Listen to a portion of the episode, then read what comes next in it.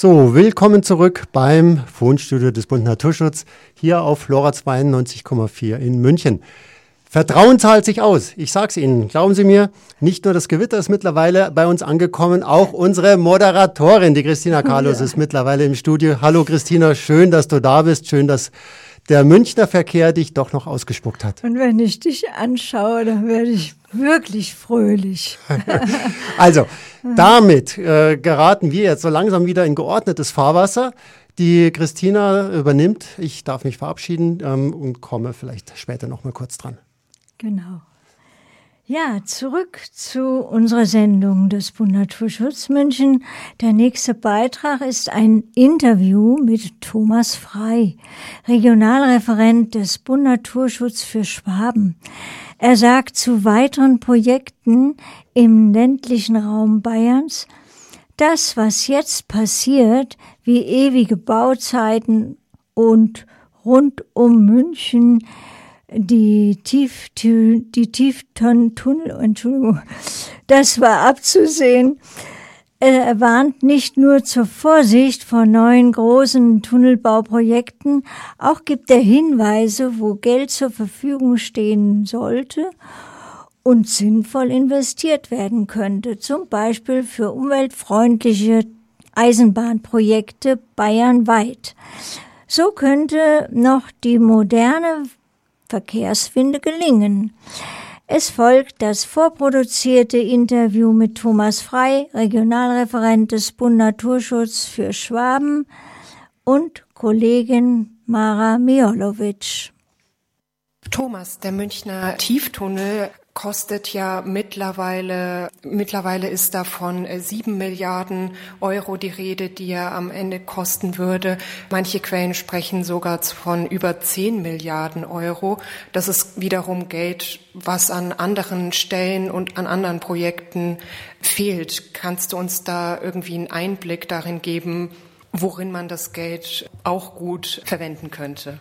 Genau, also wir als Bund Naturschutz haben diesen Tieftunnel, der ja extrem aufwendig ist und deswegen auch so viel kostet und zum anderen aber auch aus Klimaschutzsicht nicht besonders sinnvoll ist, weil ja da unwahrscheinlich viel Beton im Münchner Boden vergraben werden muss, immer kritisiert und unwahrscheinlich viel Beton heißt auch unwahrscheinlich viel CO2-Emissionen. Deswegen sind diese extrem aufwendigen, gerade Tunnelbauprojekte, bekommen auch ganz schlecht oder vielleicht erst in ganz, ganz ferner Zukunft einen positiven Klimanutzen.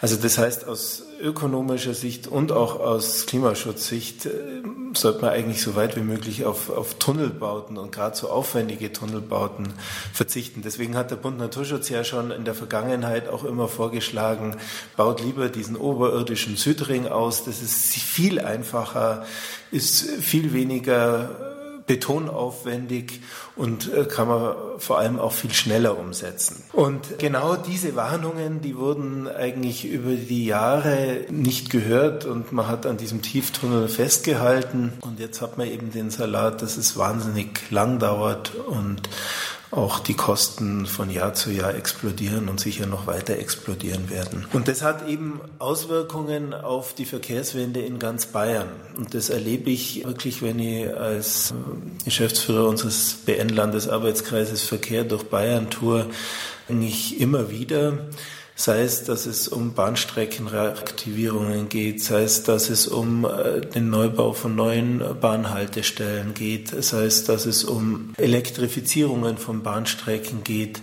Da bremst die bayerische Staatsregierung und die, äh, ja, die bayerische Eisenbahngesellschaft, die eben für den Freistaat Bayern den Regionalverkehr in Bayern organisiert, steht da bei all diesen Projekten ziemlich auf der Bremse weil einfach nicht genug Geld da ist. Ich kann das vielleicht einmal an ein paar Beispielen äh, ausführen. Zum Beispiel äh, bin jetzt auch aus dem Regierungsbezirk Schwaben.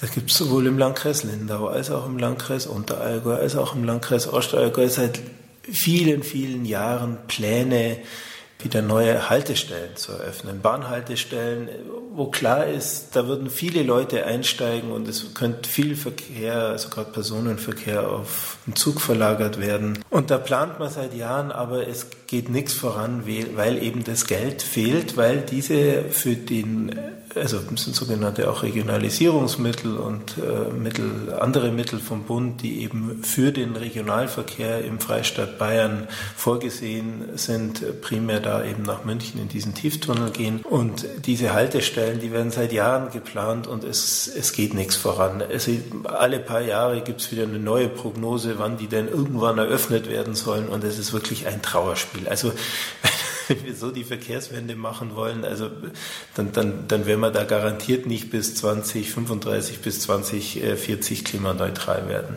Ein anderes Thema sind zum Beispiel Bahnstreckenreaktivierungen. Da gibt es auch ganz viele Initiativen in Bayern, wo auch festgestellt ist, dass das sinnvoll wäre, dass da auch viele Fahrgäste damit fahren würden. Also zum Beispiel die Staudenbahn rund um Augsburg oder die Fuchstalbahn zwischen Landsberg und Schongau oder auch im Bayerischen Wald die Elztalbahn von Passau nach Freyung und, und, und, und, und in ganz Bayern. Und auch da ist im Prinzip der Freistaat Bayern nicht bereit, einen Regelfahrplan zu finanzieren, weil das Gelder kostet, die eben in München in diesem Tieftunnel gebunden sind. Oder jetzt was anderes wäre zum Beispiel auch noch die Elektrifizierungen in Bayern. Für Fernverkehrsstrecken ist der Bund zuständig und für Regionalverkehrsstrecken wäre der Freistaat Bayern eigentlich zuständig. Und andere Bundesländer machen das so, dass sie da auch entweder die vom Bund zur Verfügung gestellten Mittel oder auch eigene Mittel in die Hand nehmen, um auch die Bahnstrecken, die heute noch bei uns mit Dieselloks laufen, ja, zu elektrifizieren ist, glaube ich, ein ganz wichtiger Punkt, um eben auch den Bahnverkehr umweltfreundlicher zu machen. Und es ist auch energieeffizienter und man kann an elektrifizierten Strecken viel mehr neue Bahnhöfe auch wieder einrichten, weil bei Dieselzügen das wahnsinnig viel, also Energie und Diesel braucht immer stehen zu bleiben, wieder anzufahren.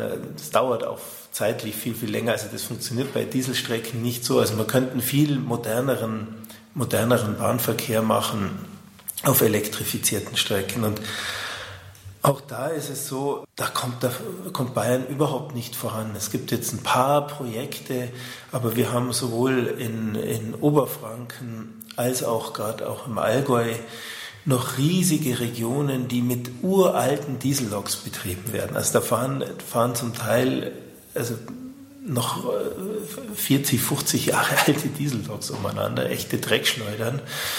Und auch dafür bräuchten wir zum Beispiel Geld, um, um da die Bahninfrastruktur fit für die Zukunft zu machen.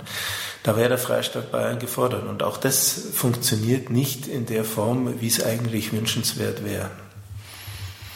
Was bedeutet denn Elektrifizierung nochmal genau? Ist dann gefordert, dass da Oberleitungen an einen Stellen gebaut werden oder gibt es da irgendwie mittlerweile auch irgendwie andere Lösungen, an die konkret gedacht werden? Genau, also Elektrifizierung heißt natürlich zuerst mal, dass die Züge mit Strom fahren, also elektrisch fahren. Und das kann aber über verschiedene technische Möglichkeiten gemacht werden, also auf Hauptstrecken. Also man sagt so, also da wo mindestens einmal oder sage ich mal, öfters als einmal pro Stunde ein Zug fährt, da macht es langfristig auch Sinn, auch aus betriebswirtschaftlicher Sicht auch eine Oberleitung zu bauen. Also das sind die Hauptstrecken zum Beispiel ins Allgäu oder auch in, in Oberfranken, die Hauptstrecken dann von Nürnberg zum Beispiel Richtung Sachsen und so.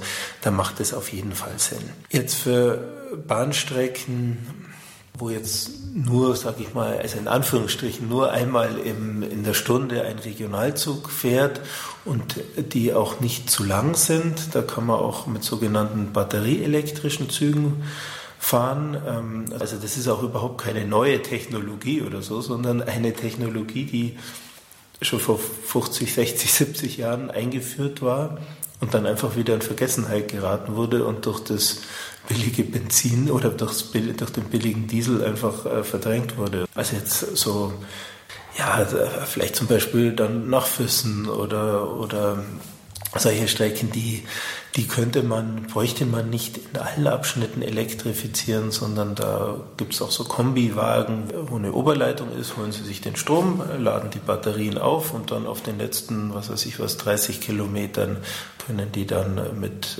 dem gespeicherten, in Batterien gespeicherten Strom hin und zurück fahren und dann werden sie wieder aufgeladen. Also solche Möglichkeiten gibt's. Ich finde, wir haben jetzt ganz viele Lösungen kennengelernt, die so, um jetzt mal in einem Tunnelbild zu bleiben, ein Licht am Ende des Tunnels zeigen können. Vielen Dank für das Gespräch. Ja, gerne.